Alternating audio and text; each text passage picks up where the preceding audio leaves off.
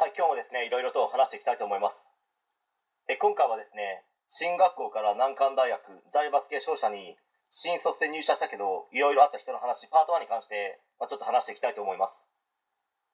まあ、ある番組で、キャンピングカーで生活して過ごしている、すごくですね、ダンディーな50代の方がですね、出演されていまして、過去の自分の人生を赤裸々に語られていたのを見て、まあ、正直ですね、いろいろと考えさせられましたね。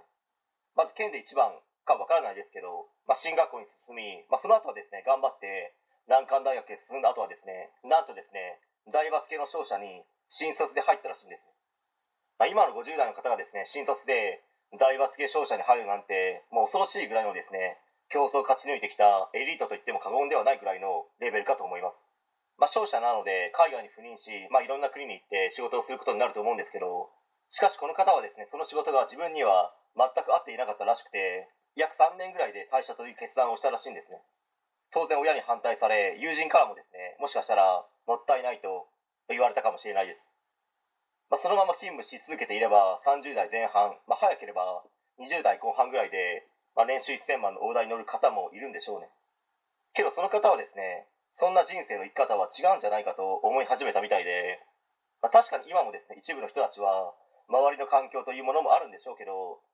進学校から難関大学一流企業へのルートに進みたい、まあ、それが一番いい人生のルートなんだと思っている方々は、まあ、実際にいると思います。今の50代の方で難関大学に進んだのであればより色濃く誰が一番ですね年収1000万に達するのか勝負しようぜとか、まあ、どれだけ多く大手企業から採用されたのかを、まあ、それも勝負しようみたいなものは難関大学に進んだ人たちの間では、まあ、実際にあったみたいです。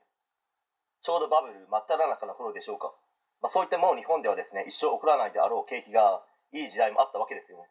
まあ、その中でこの方の人生観と照らし合わせてみてこれからの時代はですねどう生きていくべきなのかということをパート2で話してみたいと思います。